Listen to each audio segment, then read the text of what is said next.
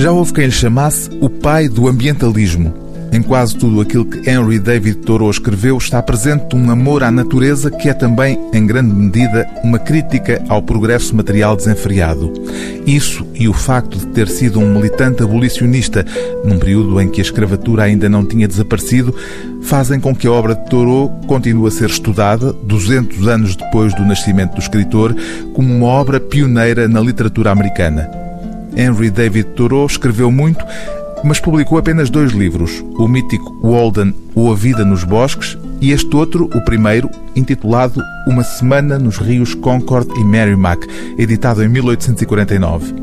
Como se explica na preciosa introdução a esta edição portuguesa, a obra foi um fiasco em termos comerciais. Uma das razões do fracasso terá sido a natureza híbrida do livro, como se explica no estudo introdutório. Concebida como um livro de viagens, a obra tornou-se incomensuravelmente mais profunda, transformando-se num relato elegíaco da experiência por efeito de um acontecimento trágico que ocorreu na vida de Thoreau.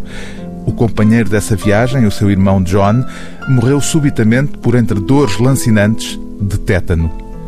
Terá sido esse episódio marcante de que o livro não fala que fez de Uma Semana nos Rios Concord e Merrimack uma poderosa reflexão sobre aquilo que é realmente importante na vida, até no que diz respeito ao que se escolhe para ler.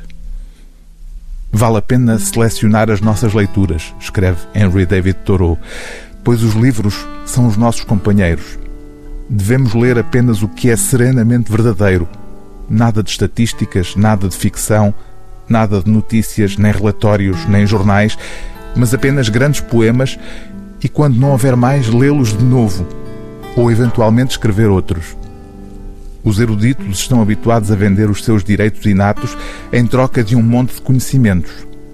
Mas será necessário saber o que publica o pensador, ou o que estuda o estovado, ou o que lê o ocioso, a literatura dos russos e dos chineses, ou mesmo a filosofia francesa e muita da crítica alemã? Lede primeiro os melhores livros ou podereis não ter oportunidade de os ler a todos. O livro do dia TSF é Uma Semana nos Rios Concord e Merrimack, de Henry David Thoreau, tradução de Luís Leitão, introdução de H. Daniel Peck, edição Antígona.